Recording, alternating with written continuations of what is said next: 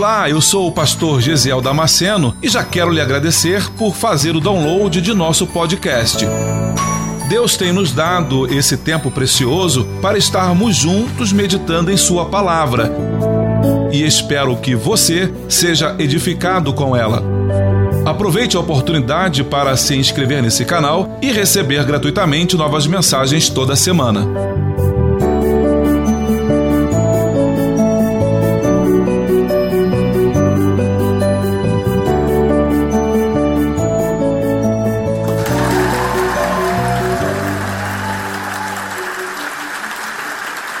Abra sua Bíblia em Lucas no capítulo 21. Ou ligue a sua Bíblia, acesse a sua Bíblia. Como você use o verbo que você achar melhor. Acessar, ligar, abrir. Use aí o que for mais adequado para você neste momento. Eu, com a força do hábito, eu ia dizer: se você não tem, se aproxime de quem tem. não dá. Por favor, coloca no telão. Vê se vocês conseguem colocar no telão isso aí. Lucas 21, do versículo 25 ao 28. Resolve-se o problema, né? Coloca assim no telão, resolve-se o problema. Irmãos, eu não sei você. Eu não sei você. Mas não tem uma experiência mais, para mim, não tem uma experiência mais gostosa, mais envolvente do que chorar na presença do Senhor. Para mim não tem nada mais espetacular. Para mim não tem nenhuma emoção maior, sentimento maior do que esse de você estar na presença do Senhor e você chorar na presença dele. E você, no mesmo instante em que chora, você sente o consolo e o conforto do Senhor. Isso é, para mim, isso não tem preço. Você sentir as lágrimas molhando o rosto e você sentir a mão de Deus sobre a tua vida. Aleluia. Você achou esse texto? Diga amém. O texto diz assim: e haverá sinais no sol, na lua, nas estrelas e na terra. Angústia das nações, em perplexidade pelo bramido do mar e das ondas. Homens desmaiando de terror na expectação das coisas que sobrevirão ao mundo, porquanto os poderes do, do céu serão abalados. E então verão vir o filho do homem numa nuvem com poder e grande glória. Ora, quando estas coisas começarem a acontecer, olhai para cima e levantai as vossas cabeças, porque a vossa redenção está próxima. Pai, nós te louvamos pela tua bondade e misericórdia ser manifesta em nossas vidas a cada instante, a cada dia, a cada momento. Por percebermos, Senhor, e vermos, ó Deus, o teu cuidado para conosco, para com a minha família, para com o teu rebanho, para com o teu povo. Nesta manhã, Senhor, ministra uma palavra aos nossos corações, Senhor. Essa é, é a petição que te faço, Deus, mas também te peço, Senhor, que tu abra o coração do teu povo, que tu comece abrindo o meu coração para esta mensagem que será ministrada nesta manhã. Abra o coração, os nossos corações, Senhor. Ajude-nos, Senhor, a destrancar a porta do nosso coração, dos nossos ouvidos, Senhor, para deixarmos de lado todo o preconceito já estabelecido, Senhor, por conta de tantas outras coisas, de tantas outras influências. Mas que nesta manhã, Senhor, eu só ouça a tua voz e a tua palavra, Deus, penetre na minha alma porque a tua palavra, dela mesma, ela diz que ela é como uma espada de dois gumes, que vai até a divisão entre a alma e o espírito. Deus, que nesta manhã isso aconteça na minha vida. Que nesta manhã isso aconteça na vida do teu povo, aqui dentro da tua casa, e aqueles que nos veem, nos ouvem, Senhor, através das mídias sociais. É o que nós te pedimos, ó Deus, em nome do teu filho Jesus, que vive e reina para sempre. Amém, Senhor. Amém. Você pode tomar o teu lugar. Aleluia. Eu tenho, esses dias nós temos pensado e, e falado muito sobre a questão do medo, do temor, da angústia. E essa semana, desde segunda-feira, eu estou meditando sobre esse texto de Lucas no capítulo 21. E Deus tem me falado coisas tão, tão profundas e tão sérias. E eu entendi, eu entendi que, em virtude disso, o que Deus queria falar comigo, porque é sempre assim. Todas as vezes, Pedro Schaefer, pregador do Evangelho, tantos outros que aqui estão, sabem que quando a gente prega, o primeiro ouvinte somos nós mesmos.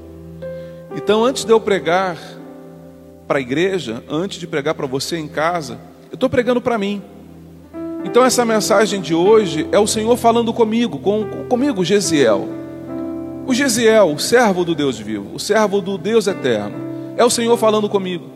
Sem as prerrogativas de pastor, nada disso.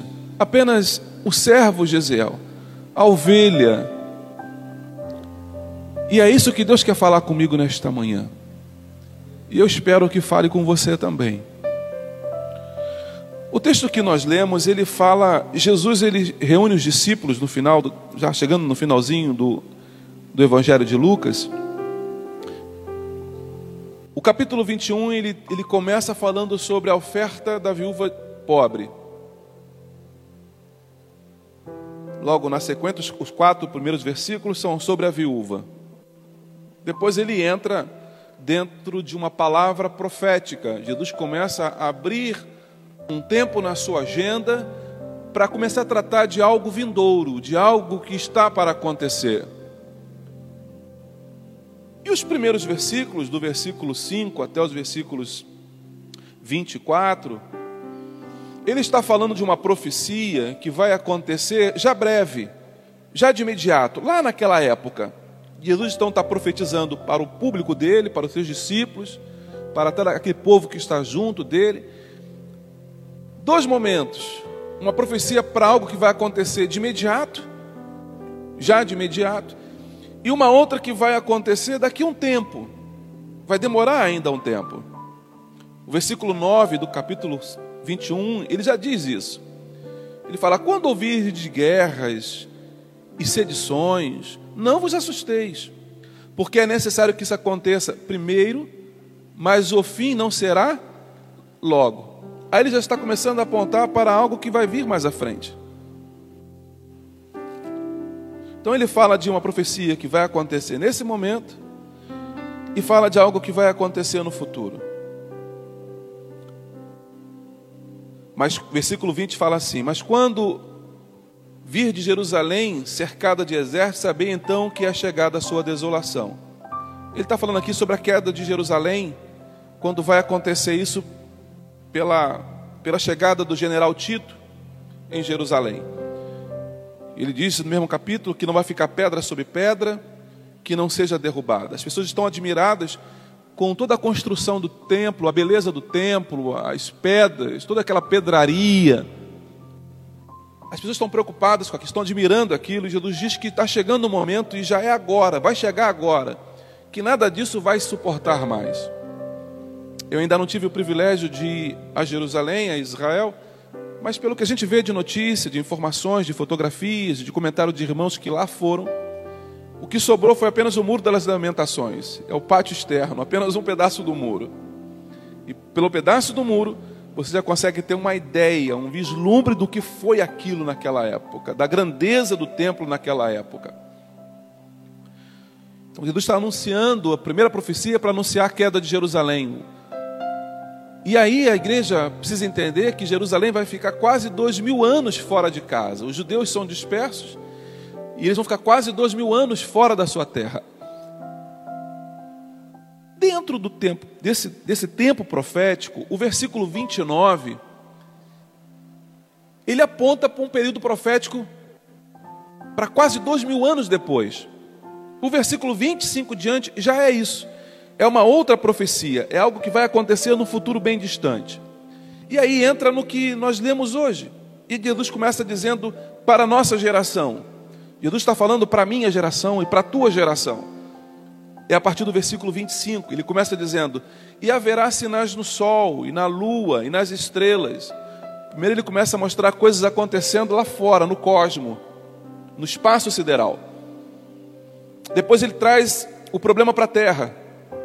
Porque enquanto está acontecendo lá, não nos assusta aqui. O problema é quando a coisa chega para cá. Quando o Covid só passava pela Alemanha, pela Itália, pela China, parecia que não nos assustava aqui. Eu confesso que estávamos vindo de Iporá, estado de Goiás, e quando nós chegamos no avião, acho que algumas pessoas que estavam vindo de fora do país estavam cheias de máscara. Tinha uma, inclusive, que foi até engraçado. Ela estava com uma máscara para o rosto, para se preservar o nariz, as vias respiratórias, mas também estava com uma máscara no olho, para poder dormir. Foi até hilário ver aquilo. E eu não conseguia entender por que tudo aquilo. Porque enquanto a coisa está acontecendo lá longe, não nos espanta aqui. O problema é quando a coisa chega, quando a onda chega aqui, bater na minha porta, aí eu começo a me desesperar. Angústia das nações. Ele não diz aqui apenas de, de um povo, de uma cidade, de um estado. Ele diz angústia das nações, em perplexidade pelo bramido do mar e das ondas. A, a onda não está batendo ainda, o mar não levantou, é só a expectativa do que pode acontecer.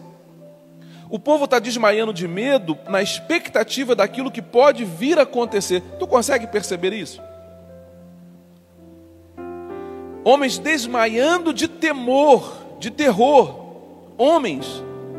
Se ele falasse aqui mulher desmaiando, parecia que era preconceito, né? Porque parece que a mulher é o vaso mais fraco, parece que a mulher se. Ela sente mais fácil as coisas, ela é mais emoção. Mas ele está dizendo que os homens que são aqui a representação daquilo que é forte, parrudo, corajoso, destemido, esses corajosos e destemidos estão desmaiando na rua. Na expectação daquilo que vai que pode sobrevir ao mundo, porquanto os poderes do céu serão abalados. Aí o versículo 28 fala: Ora, quando essas coisas começarem a acontecer, olhai para cima e levantai as vossas cabeças, porque a vossa redenção está próxima. Jesus está dando os sinais da sua vinda, não para que você entre em pânico, não para que você entre em desespero, não para que você desmaie pelas ruas. Ele está dando essa informação para você para te animar, para te fazer jubilar. O texto ele continua, ele fala assim: Ora, quando essas coisas começarem a acontecer, olhai para cima e levantai as vossas cabeças. Eu já vou explicar esse texto dentro do contexto da sua as palavras dentro do original, do que, que ela significa, e eu vou usar isso algumas traduções que nós temos à nossa disposição hoje, em língua portuguesa, espanhola e na língua inglesa. Para mostrar para você que o propósito de Deus quando faz essas coisas não é trazer medo e pânico para o teu coração, muito pelo contrário. É claro, quando a noiva, quando a mulher está grávida, está para ganhar a luz, cada, eu não sou bom entendedor disso, mas a cada quando as contrações elas começam a diminuir o espaço entre elas, em cada contração, ela vai diminuindo, significa dizer que a hora da, da, da, do nascedor está chegando, está mais próximo. Cada vez que as contrações diminuem o espaço e o intervalo entre elas, é porque está chegando a hora do bebê nascer. Essas contrações estão acontecendo aí no mundo exatamente anunciando a volta de Jesus. E a mulher que está grávida, ela está preocupada com a questão da, da, do nascimento do filho, com, com toda a complexidade, mas ela não está com medo do que está vindo pela frente. Ela está ansiosa. Ela quer logo que aquele momento chegue para que ela pegue nos braços o filho amado, a filha amada, e enche de carinho e dê a ele todo o seu amor. A mulher vias de regra, a mulher não está, ah, está chegando a hora, não sei o que eu vou fazer, vai nascer essa criança, ah, eu não queria. Não. Em relação à volta do Senhor Jesus, exatamente a mesma coisa.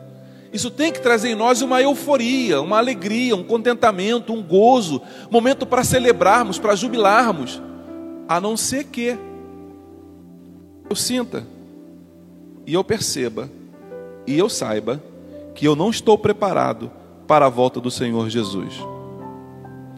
Se eu não estou preparado para a volta do Senhor Jesus, aí sim eu devo estar muito preocupado. Aí faz sentido nós estarmos angustiados e desesperados. Porque se o Senhor Jesus voltar e nós não estivermos preparados, nós não subiremos com Ele.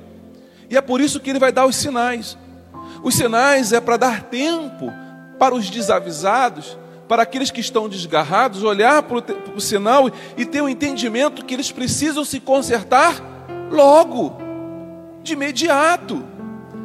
É como aquele aluno que vai fazendo as provas ao longo do ano e no primeiro momento da, da, da primeira avaliação ele tira nota 4, nota 3 e ele recebe da professora o resultado da nota, aquilo é para ele se, se ajustar, se aprumar, se consertar. Porque ele ainda tem tempo, porque a prova é só, a prova final é só no final do ano, ele pode melhorar nas próximas avaliações. Mas é o que acontece com aquele aluno relapso, descompromissado. Ele faz, como diz aí fora, dá uma de migué. Ele esconde da mãe o boletim, por várias razões, mata a aula, ele foge. Chegamos no segundo semestre. As notas, deles não as notas dele não melhoraram. E ele sabe disso. A mãe não sabe ainda, porque a mãe não viu o boletim. Na verdade, ele está tendo tempo para se dedicar mais ao estudo, mas ele vai fazendo vista grossa. E aí, por incrível que pareça, quando chega na prova final, ele está desesperado e está chorando. Não era razão para isso. Porque ele teve avaliações ao longo do ano inteiro, onde ele pôde melhorar as notas dele, pôde se dedicar mais, pôde buscar mais, pôde estudar, abrir mão de algumas festinhas para estar em casa estudando. Mas o que ele fez? Ele abriu mão, viveu uma vida dissoluta, escolheu viver uma vida à la vontade, do jeito que queria viver. Ele resolveu isso. Agora vai pagar pelas consequências. Esses sinais são exatamente para nos despertar. O que acontece hoje no Brasil e no mundo com o Covid-19 é um despertamento de Deus para a sua igreja. É para que você acorde, para que você desperte. Os sinais estão em todo o planeta, não é apenas numa cidade, não é apenas num estado, apenas num país. O planeta está gemendo diante dessa situação. Mas aí algumas pessoas que dizem que isso é obra do acaso. E essa madrugada eu estava na sala assistindo uma reportagem que me segurou. Eu com sono, mas fiquei na sala. Meus filhos falaram, lá, pai, não vai dormir? Eu falei, agora não. É um cientista, eu acho que ele é indiano. É um programa da, acho que é National Geographic, ele vai dizer sobre o que acontece no cosmos e o que acontece dentro de cada um de nós. E ele falou sobre a, como funciona a visão do ser humano. O olho é uma coisa extremamente complexa. E aí na fala dele, mesmo sendo parecendo ser um ateu, ele dá a entender que tipo assim, cara, para fazer isso só Deus. Só Deus para fazer isso. Mas mesmo assim, parece que eles não despertam para entender que há um Deus no céu. Ontem, como esse texto está falando muito comigo, e o texto não fala apenas de o que está acontecendo no nosso planeta, ele fala primeiro vai acontecer no Sol e na Lua e nas estrelas. Eu tive a curiosidade ontem de entrar no site da NASA. Entrei no site da NASA e eu fui fazer algumas pesquisas ali dentro. E todas as pesquisas, a pesquisa que eu fiz ontem são pesquisas atuais da NASA. Agora, então, eles estão notificando agora, nesse momento. Os cientistas estão descobrindo agora. E eu queria apontar isso para vocês. A NASA é a maior referência em pesquisas espaciais. Há outras empresas, outras agências que fazem isso, mas a NASA ela é, é um absurdo o que os Estados Unidos investe em pesquisas espaciais, em, em pesquisas. E a respeito do Sol, da Lua, das estrelas e da Terra, o que, que, os seus cientistas têm anunciado? E eu quero, bem rapidinho, mostrar isso para você. Não estou falando do que eu acho, não. Não estou pegando aqui uma informação fria, um fake news, não. Eu estou pegando uma informação que, que tanto a NASA divulgou primeiro e depois todas as outras, as outras agências espaciais estão divulgando também. Então é algo oficial, está lá no site da NASA. Desde o século passado, desde o final de 1850 para cá, é essa pesquisa. Eles estão dizendo que o Sol está agindo de forma estranha. É isso que os cientistas estão dizendo. Eles não sabem dizer o que, que é. Então eles estão dizendo o Sol está se comportando desde 1850 para cá os cientistas têm avaliado que o Sol está se comportando de forma estranha. Parece que ele está ficando cada vez mais fraco. Parece que o Sol está esfriando. Essa é, é a impressão que eles têm. O Sol. Eu comecei a falar do primeiro elemento que é citado na Bíblia, o Sol. Parece que ele está ficando cada vez mais fraco. A Lua está encolhendo. Que isso, pastor? É, está no site da NASA, não é, não é fake news, não. A Lua ela está contraindo. E a, eles usam até um exemplo da uva passas, que ela vai, que ela vai encolhendo. Ela está encolhendo. A Lua está encolhendo. E isso afetará drasticamente as marés do nosso planeta, porque você sabe que as nossas marés, elas são reguladas pelas fases da Lua. A Lua influencia diretamente no planeta Terra, você sabe disso. Você estudou ciência, você sabe. A Lua é o nosso satélite. Então, tudo o que acontece na Lua influencia. As mulheres sabem disso quando vão cortar o cabelo. Elas escolhem a fase da Lua. Isso não é crendice, isso é, é ciência, isso acontece. As pessoas plantam na época da lua, na lua cheia, na lua nova. Há todo um estudo em relação a isso. A maré sobe de acordo com a fase da lua. Os pescadores ficam atentos à lua. Não, amanhã vai dar lua minguante. Não, a lua cheia, vamos pescar. Eu não sei quando é que o pescador tem que pescar na lua, mas eu sei que eles se orientam para pescar por causa da lua. Então a lua, ela vai influenciar nossa nosso planeta. Aquela estrela polar, aquela estrela polar é aquela estrela que está bem acima da nossa cabeça. Ela marca ali o eixo da Terra. Parece que é coincidência, mas só parece. A, a estrela polar, ela está posicionada exatamente em cima do eixo imaginário da Terra. E aí, durante muitos anos, os navegadores, aqueles que não tinham bússola, eles usavam como referência a estrela polar que há uma incógnita que os cientistas não conseguem descobrir qual é a distância dela e o tamanho dela por causa do brilho dessa estrela. Você sabe que a, a distância da Terra para a estrela ela é medida através do, do, brilho. É, eles jogam, enfim, não vou entrar nesse meio porque eu não conheço bem, mas eles não conseguem descobrir o tamanho dela e a distância dela por causa do brilho que é muito intenso. Então eles nunca sabem muita coisa sobre a estrela polar. Mas uma coisa eles sabem: ela também está apagando, ela está diminuindo o tamanho. A estrela polar, ela está diminuindo o seu tamanho.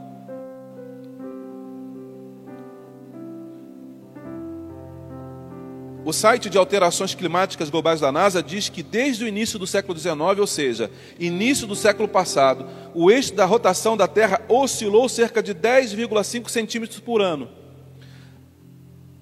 a Terra tem o seu eixo e ela está se inclinando numa outra direção. A cada ano, ela está inclinando 0, 10 centímetros por ano.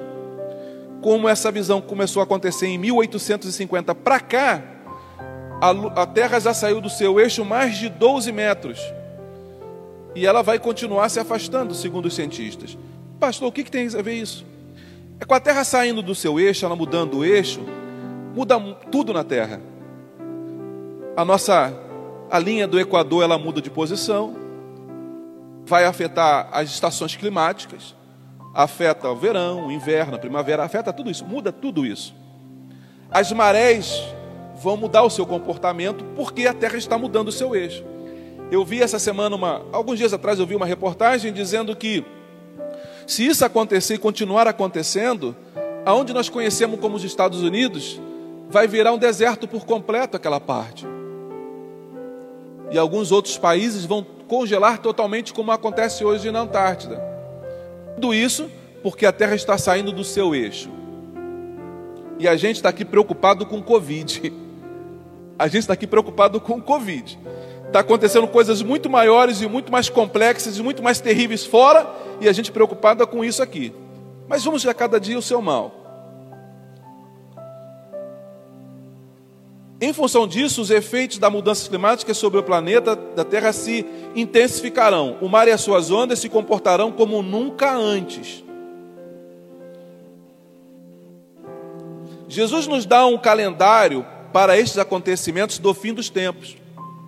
Mas ele fala de sinais que acontecerão quando a sua volta estiver eminente. Tudo isso que ele fala, sinais no sol, sinais na lua e sinais nas estrelas, é para evidenciar que a volta dele está iminente. Há muito mais tempo, os cientistas não haveria condições de avaliar o que hoje os cientistas conseguem avaliar. Então os sinais estão sendo dados para aqueles que não não acreditam no que a palavra diz. Mas nós que somos espirituais e cremos nas coisas que são espirituais, precisamos estar atentos. Nós precisamos acordar e olhar para isso e falar: Maranata, hora vem, Senhor Jesus. Eu preciso estar tocado por esta palavra, crendo que o Senhor Jesus já está às portas para buscar a sua igreja. Isso tem que trazer em mim um despertamento, meu irmão. Ele fala de sinais que acontecerão quando a sua volta estiver iminente. Ele descreve as condições do tempo do fim que afetarão o mundo inteiro. É o que fala os versículos 25 e 26. Eu li para você isso.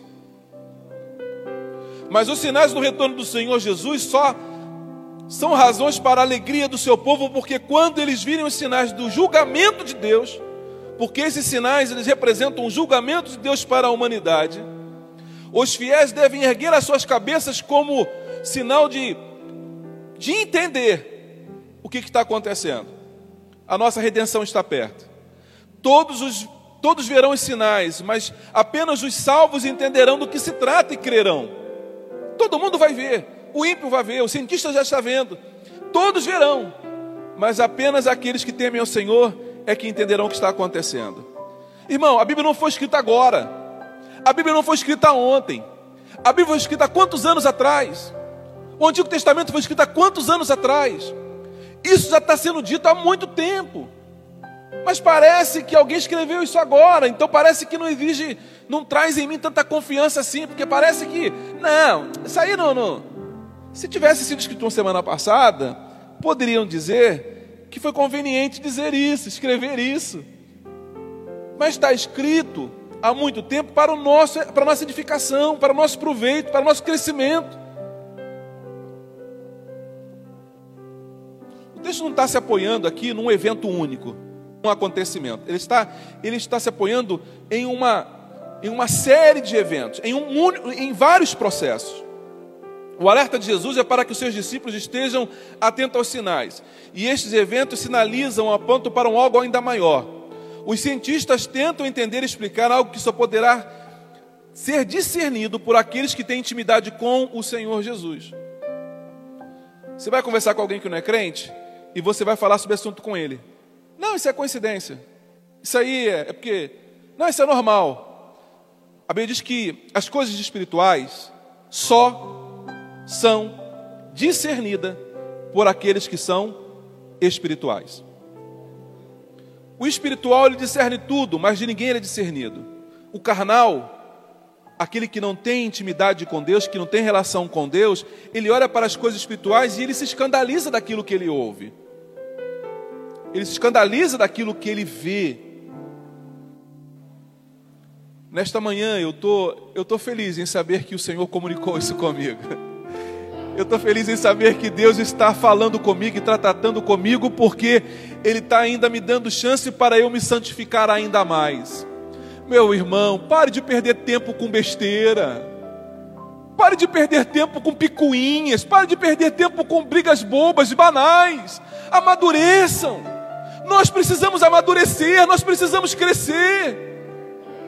Ah, o pastor não falou comigo, meu irmão, pelo amor de Deus, a tua salvação é mais importante do que isso. Me perdoe. Você não sabe das complexidades que eu tenho, dos problemas que eu passo, entenda isso. Se eu não falei com você, fale comigo. Se eu não falei com você, me dá um abraço aqui na igreja. Pastor, seu pastor por mim não falou. De noite passou e não falou. E falou: dá um abraço no Senhor. Me dá um abraço, eu vou ficar muito feliz se você me abraçar. Vou ficar muito feliz se você me ligar. Vou ficar muito feliz se você entrar em contato comigo. Mas pelo amor de Deus, desperte para entender que Jesus está voltando. E a gente olha para o meio da igreja, para o seio da igreja, e a gente vê cristão com, com atitude de criança. Desperte. Esse texto que Jesus vai usar aqui ele diz assim: Ora, quando essas coisas começarem a acontecer, começarem. Começou a acontecer. Eu não preciso esperar elas terminarem. Ela começou a acontecer, eu tenho que despertar. Opa, opa, você já foi despertado agora nesta manhã. Olhar para cima. Deixa eu falar agora sobre esse olhar para cima, porque esse texto aqui, olhar para cima, a palavra usada no grego aqui, ela, dá, ela te abre a possibilidade do entendimento muito maior. Mas por causa da complexidade da. Cinco minutos? Misericórdia. Liga para o Josué e manda ele parar o tempo. Liga para Josué e fala: Lua, detenha-te. Instagram, detenha-te. Se acabar os cinco minutos, eu preciso concluir esse assunto porque ele é muito sério. Fica atento ali, se acabar, você reinicia para mim e a gente continua para quem está em casa não perder essas informações. Olha o que diz esse texto. Eu vou ler para você na Bíblia, a nova Bíblia viva. Eu não sei se você tem essa tradução em casa, se tiver, você pode ler aí agora ou em casa depois. Ela diz assim: ela traduz da seguinte forma: Levantem-se e ergam a cabeça com ânimo essa é a proposta do texto da Bíblia viva. Levantem-se e ergam a cabeça com ânimo, com atitude. A versão de Eugênio Peterson, a mensagem, é uma versão mais romanceada. Ela diz assim: quando tudo isso começar a acontecer, fique de pé. Fique em pé com a cabeça erguida. Aí ele bota uma vírgula e coloca assim: a ajuda já está a caminho. Eu gostei demais dessa versão. Eu gostei demais disso aqui. Levanta, fica de pé e se anime, porque já está vindo aí. O socorro já está chegando. A ajuda já está a caminho. A New International Read Version. Depois em casa o pessoal me corrige. Quando essa diz assim, quando essas coisas começarem a acontecer, levante-se, mantenha sua cabeça erguida com alegria e esperança a hora em que você será libertado está muito próxima. Olha que essa versão, que coisa linda. A versão Reina Valera contemporânea. Essa é em espanhol, ela fala assim: Quando estas coisas começarem a acontecer, anime-se e levante a cabeça, porque a sua redenção está próxima. E a King James atualizada, que é a que o Jorge tem em casa. Tivemos um GDC na casa do Jorge na sexta-feira. Que coisa gloriosa. Que coisa gloriosa. Eu preciso falar sobre isso depois. Diz assim a King James: Quando esses fatos começarem a surgir, ali usou o verbo que eu queria. Exultai e levantai as vossas cabeças, pois está muito perto a vossa redenção. O que é exultar? É celebrar. É você, uhul, Jesus está voltando. É eu me levantar com alegria. Então esse texto aponta para duas situações: alguém que está sentado no chão por causa da opressão, por causa do medo, por causa do pânico, está está no chão, ou deitado ou sentado no chão, de cabeça baixa, olhando apenas para os próprios pés, olhando apenas para para o chão, para a poeira, para a miséria, para a desgraça, para a ruína. Ele está olhando para cá. Ele não está apenas sentado, está sentado, está olhando para o chão, desolado. Como aquela pessoa que você vê na rua, o pedinte, que já perdeu tudo, e não tem esperança para nada, ele está sentado aqui de cabeça baixa. E às vezes nem coragem para levantar os olhos para olhar para pedir uma esmola ele tem. Ele só levanta a mão assim, na esperança de cair alguma coisa. Às vezes ele coloca um pratinho na frente, na esperança de que uma moeda caia naquele pratinho. Mas esse texto, ele está dizendo assim para mim e para você. Quando Jesus menciona esse texto, ele está dizendo assim: levanta-te. Aí eu tenho que me levantar, falar de atitude, fala de posição, fala de posicionamento. Levanta-te. Aí ele fala em seguida, e olhe para cima. Então não é só levantar, é levantar com disposição, olhando para cima. O meu socorro vem do Senhor. Ah, o Senhor está voltando. Eu tenho que olhar para cima, olhar para o Senhor. Tome uma atitude, meu irmão. É tempo e a hora de você tomar um posicionamento, de você tomar uma atitude. A Bíblia diz que o, que o avisado, ele vê o mal ele ouve o mal, ele tem informação do mal e ele faz o quê? E ele se desvia. Ou seja, ele toma um posicionamento quando ouve uma informação.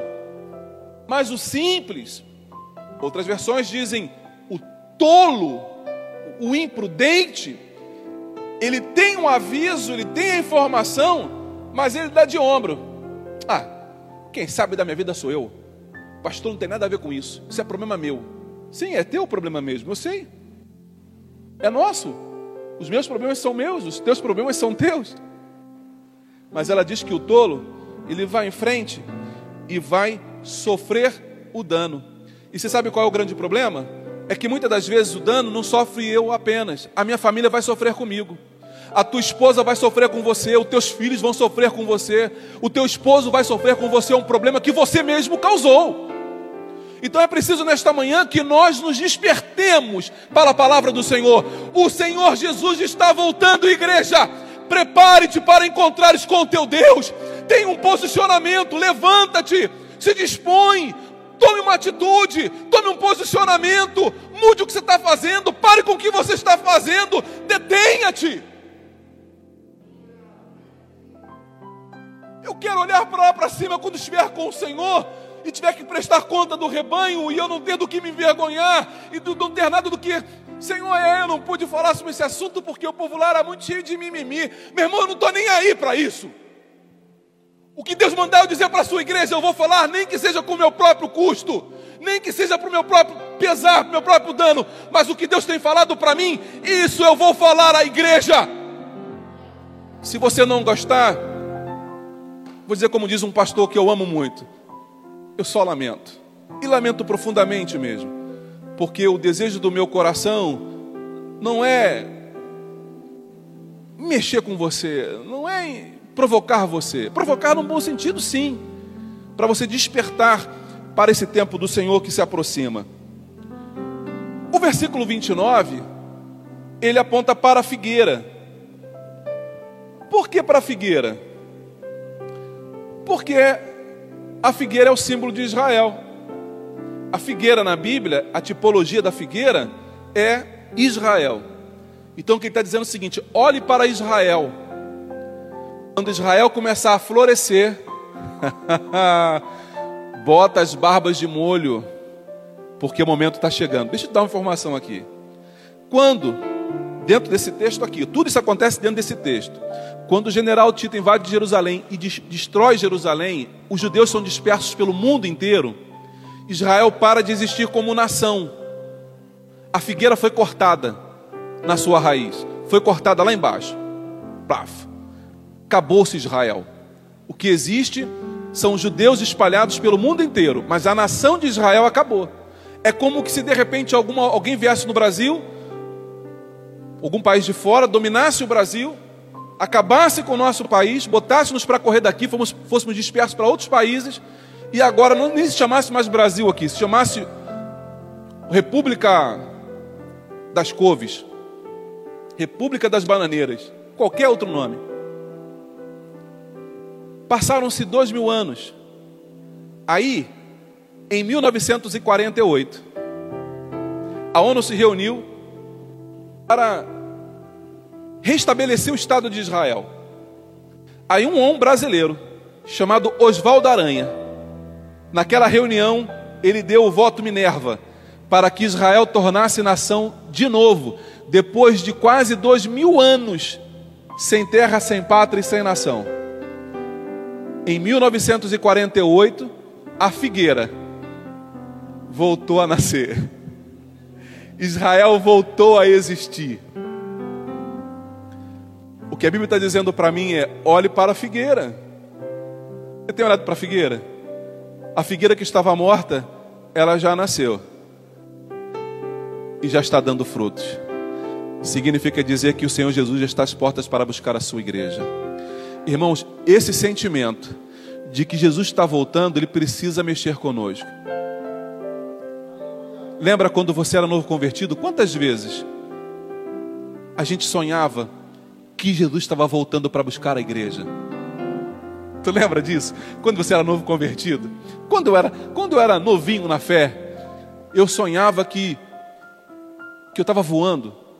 Eu sonhava que que de repente eu ficava leve e, e eu voava. Eu, eu, eu sabia que era a volta de Jesus. Você quer ver uma pessoa se se ela está de fato com o coração na terra ou o coração na volta de Jesus? Pergunta para alguém que vai casar. Pergunta para a Natália que vai casar agora. em novembro, dia 21 de novembro. Minha filhinha linda do coração vai casar.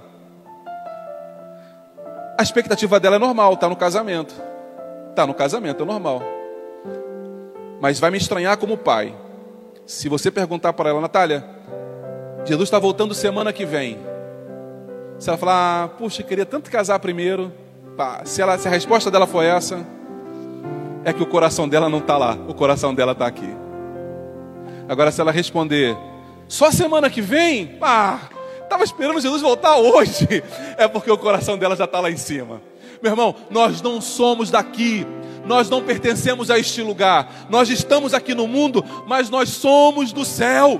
Nós somos de lá, e é lá que nos interessa. É para lá que nós vamos voltar. Prepare o teu coração.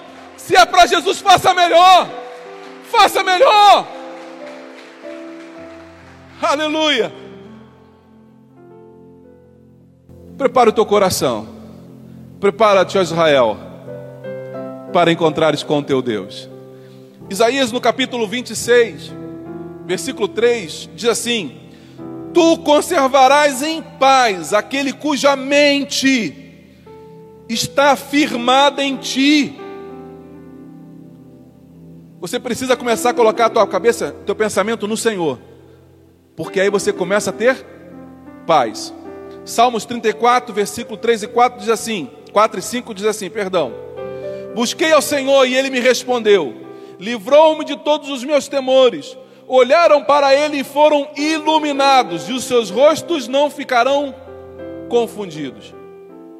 Daniel, no capítulo 4, versículo 34, diz assim: Mas ao fim daqueles dias, eu, Nabucodonosor, levantei os meus olhos ao céu, e tornou-me a vir o meu entendimento, e eu bendisse ao Altíssimo e o louvei e glorificarei e glorifiquei ao que vive para sempre, cujo domínio é um domínio sempre eterno e cujo reino é de geração em geração. Nabucodonosor, você sabe dessa história? Ele virou um animal, uma besta fera que comia capim. Nabucodonosor virou um animal ele comia capim. Perdeu o reino. Virou um bicho pelo meio do mato comendo capim. Passou um tempo, Aí ele vai dizer: Mas nos fim daqueles dias, eu, não é outra pessoa que está falando, não é o próprio que vivenciou a história, e diz: Eu levantei os meus olhos ao céu, estava comendo capim, vivendo uma vida miserável. Aí ele olha para o céu, tipo assim: Senhor, faz alguma coisa por mim. Senhor, muda a minha história. Muda, Senhor, a minha. Muda a minha realidade. Aí o texto diz que na mesma hora o Senhor levanta ele e restituiu a ele o reino, e ele voltou a ser aquilo que ele era. Quem sabe nesta manhã, por causa do pecado, por causa do distanciamento com o Senhor, você está vivendo uma vida bem afastada dos caminhos do Senhor, uma vida bem aquém daquilo que o Senhor deseja para a tua alma.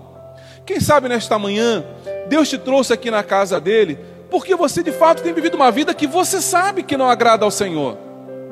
Eu quero orar por você nesta manhã. Eu queria que a igreja curvasse a sua cabeça. Se você quiser vir à frente, eu vou orar por você. Como a gente tem bastante espaço aqui na frente, eu queria que você viesse. Eu vou orar por você. Eu vou orar daqui de cima mesmo por você. Se você deseja voltar para o Senhor Jesus, levanta assim a sua mão. E eu quero orar por você nesta manhã. Fica de pé, filho, eu vou orar por você.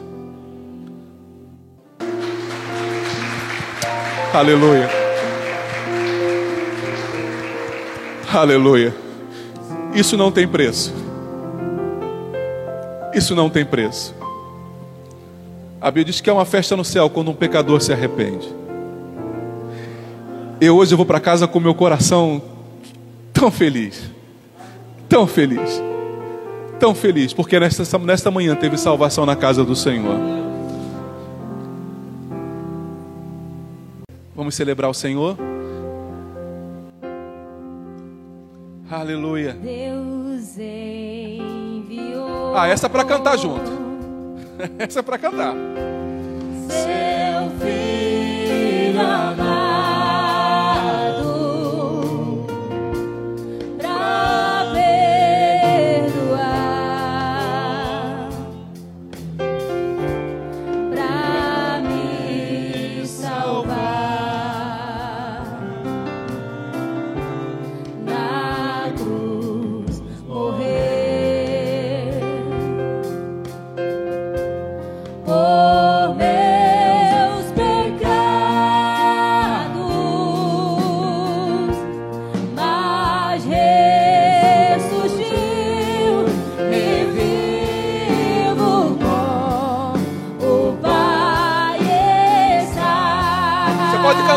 tudo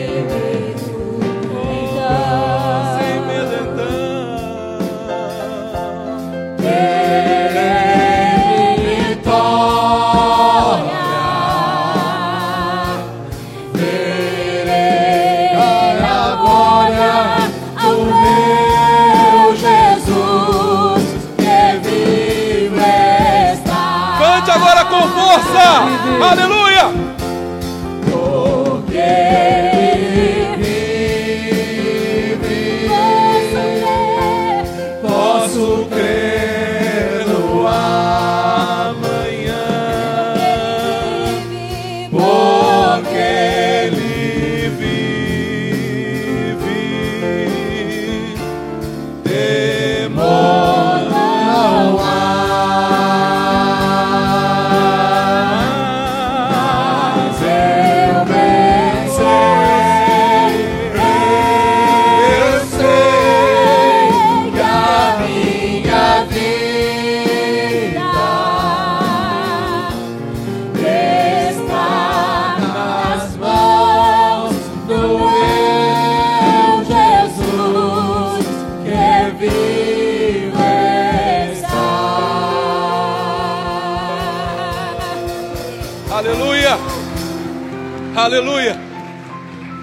A nossa salvação está hoje mais perto do que aquele dia que você aceitou Jesus como teu Salvador. Prepara-te a igreja para ouvir a trombeta tocar. Você acabou de ouvir mais um podcast. E se você foi edificado com essa mensagem, compartilhe com outras pessoas. Até o próximo encontro.